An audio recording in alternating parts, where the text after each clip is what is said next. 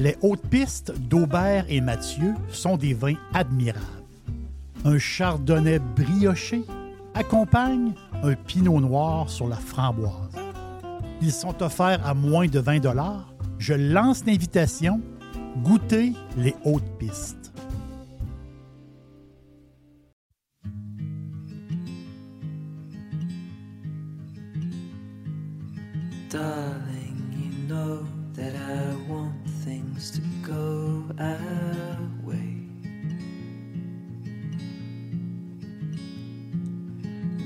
Try to reach you to lean every single day. I wanna be somebody that you wanna love. Don't wanna reach for another, wanna color your world.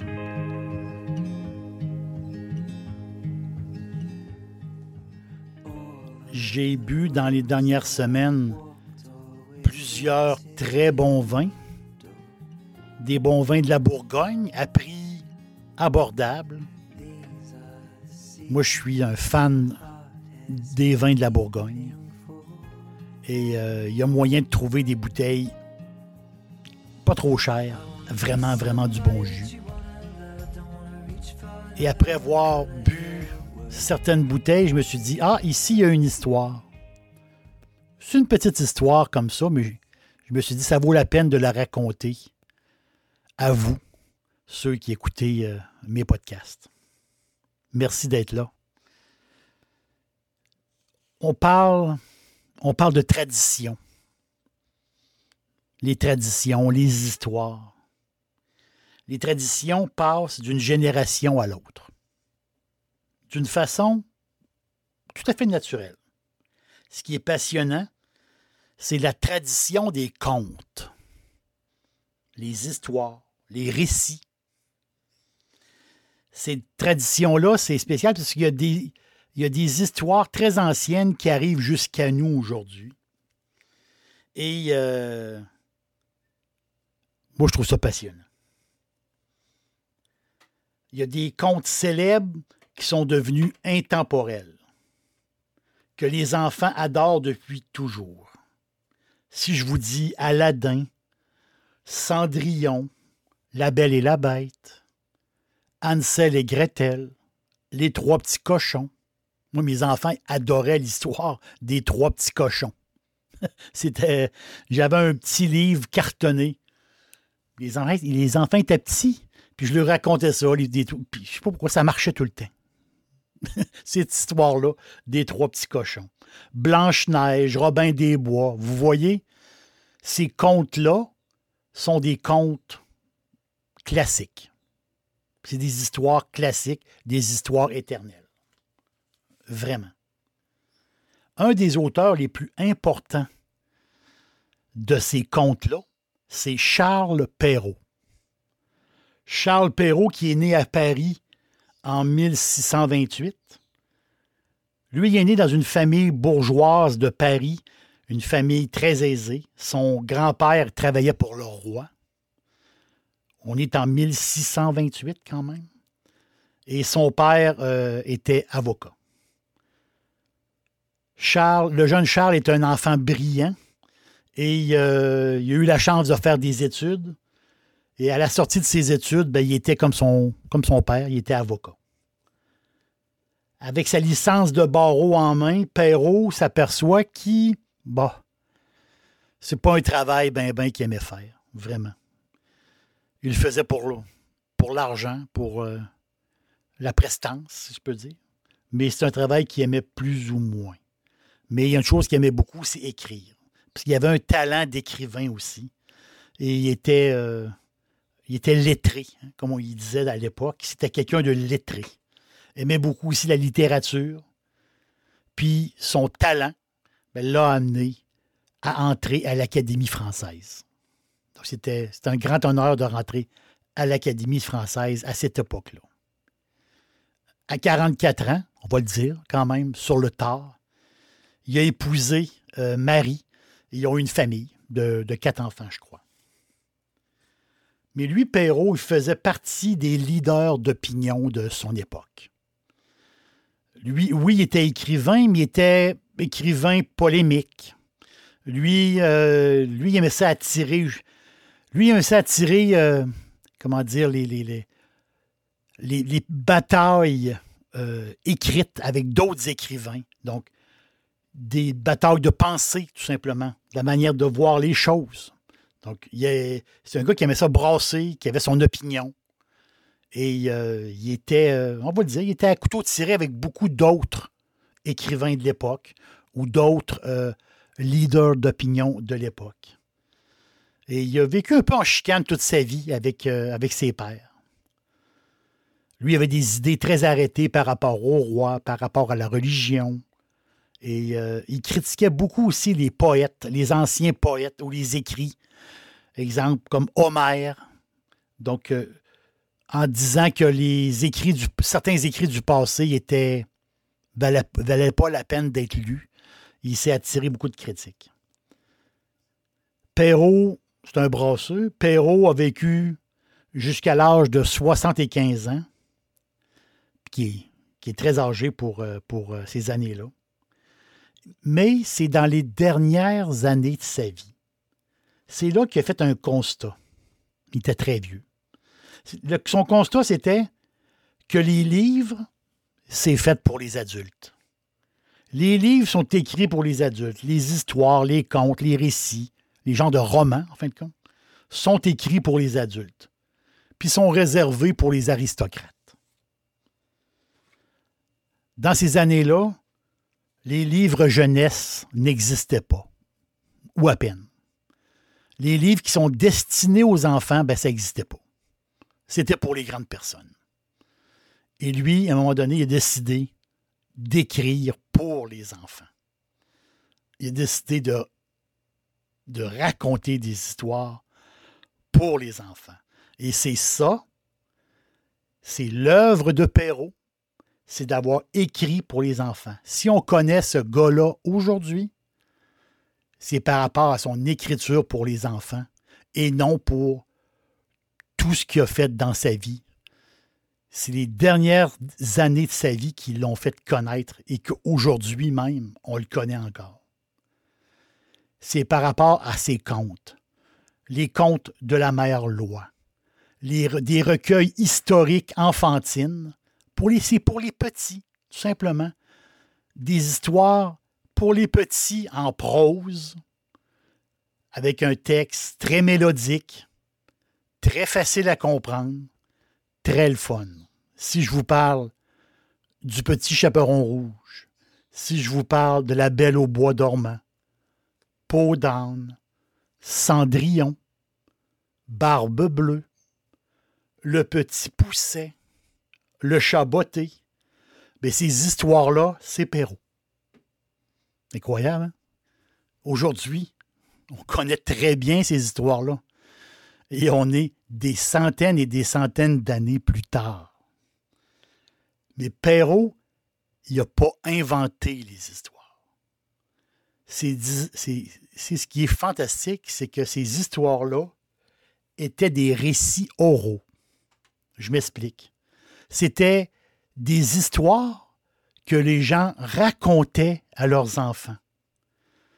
C'est pas tout le monde qui était, qui était capable d'écrire et de lire la majorité des gens ne pouvaient pas le faire. Donc, les parents, le soir avant de se coucher, ou les maîtres les disaient Ah, j'ai une histoire à vous raconter. Donc, les, histoires dédiées aux enfants, ben, c'était des récits oraux que ceux qui racontaient mais ben, les avaient appris de leurs parents. Silly, c'est mon poulet frit préféré. Chez Dixili Charlebourg, vous allez être reçu par une équipe formidable. Le restaurant offre beaucoup d'espace à l'intérieur comme à l'extérieur avec son vaste stationnement. Un poulet frit débordant de saveurs tout à fait extraordinaire. On vous attend à Québec, Dixilly, Charlebourg. Donc, c'est des histoires, on ne sait pas quand ces histoires-là ont commencé. Mais c'est Perrault qui les a pris et les a mis par écrit, clairement, pour que ce soit facile à lire. C'est ça l'œuvre de Perrault. Vraiment. C'est des récits qui ont été inventés dans l'imagination humaine. Et Perrault les a mis dans une écriture parfaite. Quand Disney a sorti son dessin animé Cinderella en 1950, un des grands succès de Disney, l'Empire Disney, les histoires, plusieurs histoires de Disney. Mais cette histoire-là venait de où? Cette histoire-là, venait de Perrault. Mais Perrault l'a pris où? Perrault l'a pris dans l'imagination des conteurs. Des mères qui racontaient ces histoires-là, qui racontaient ces scénarios-là à leurs enfants. C'est ça qui est incroyable. C'est comme si c'est comme si la mère de famille du 17e siècle passait un message aux mères d'aujourd'hui. Cette histoire-là a fait tout ce temps-là, et aujourd'hui encore, on raconte les, mêmes histoires aux enfants. Puis les enfants, ça, c'est ce qui est magique. Les, les petits adorent ça. Les petits adorent ces histoires-là. Je fais un lien avec le vin. Justement, les vins que, que j'ai bu. Mais ça part d'un rêve d'enfant, ça part de Jean-Christophe Perrault. Ah, Jean-Christophe Perrault, qui a, qui a réalisé en 2005 son rêve. Ils ont le même nom de famille. L'écrivain des temps anciens et ce jeune homme-là qui reprend le vignoble de sa famille. C'est des, des, vignes familiales, une histoire de quatre générations. Le domaine Perrault est situé à la Roche Vineuse. La Roche Vineuse, très beau nom, hein? la Roche Vineuse, en Bourgogne, en Franche-Comté. C'est tout près de Mâcon. Un travail passionné de Jean-Christophe Perrault dans un terroir d'exception. Le domaine, le domaine propose, comme je disais au début, plusieurs vins fantastiques, des styles différents, mais à bon prix. C'est ça qui est vraiment, euh, ça, qui est vraiment euh, plaisant.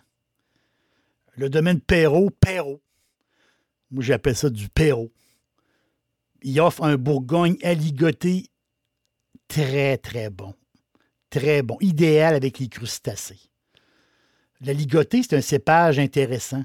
si on fait, si on regarde ça, il y a un côté comme pomme, justement, herbe, souvent herbacée. Puis des fois, la ligotée, il y a au nez, on peut avoir un petit effluve, un peu de fumée.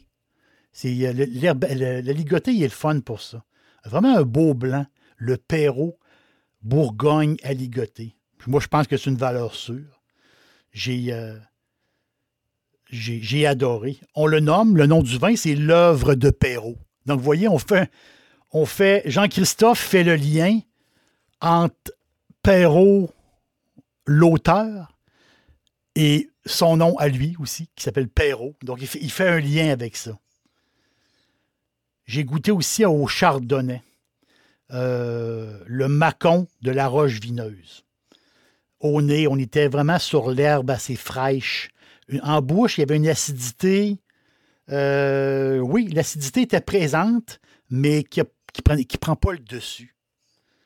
Il y avait un petit côté pêche aussi, une grande fraîcheur.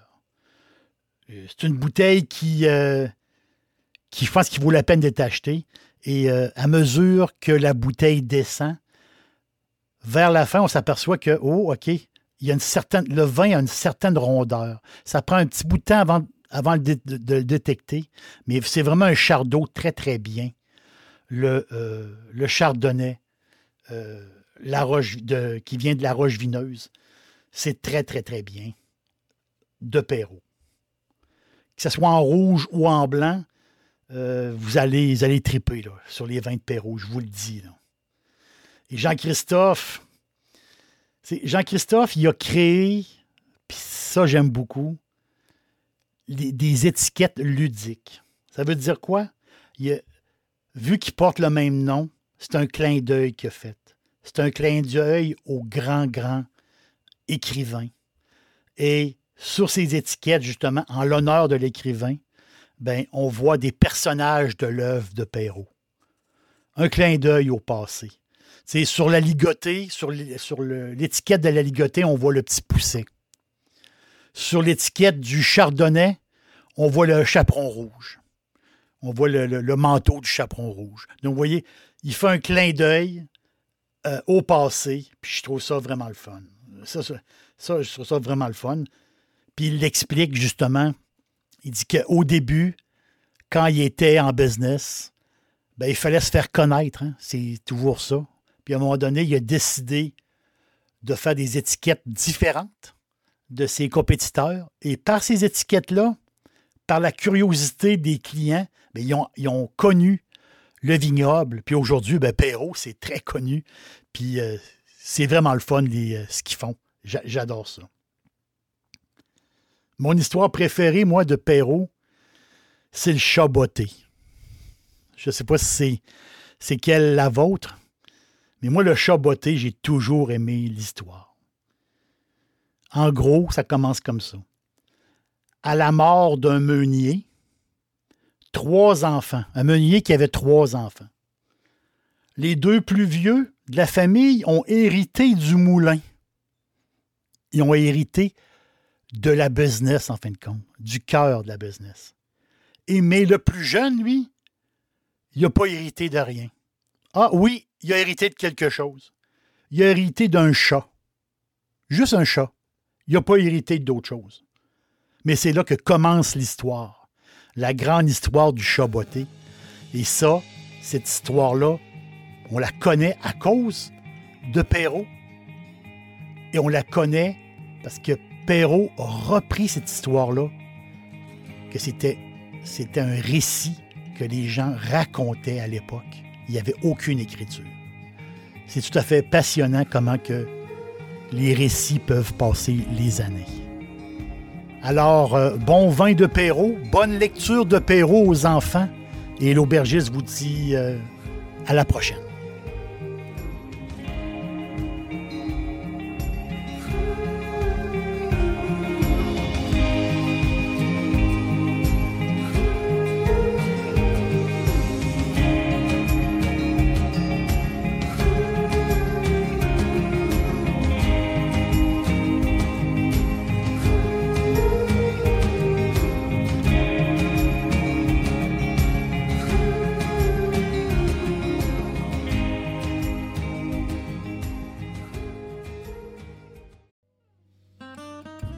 Hautes pistes d'Aubert et Mathieu sont des vins admirables.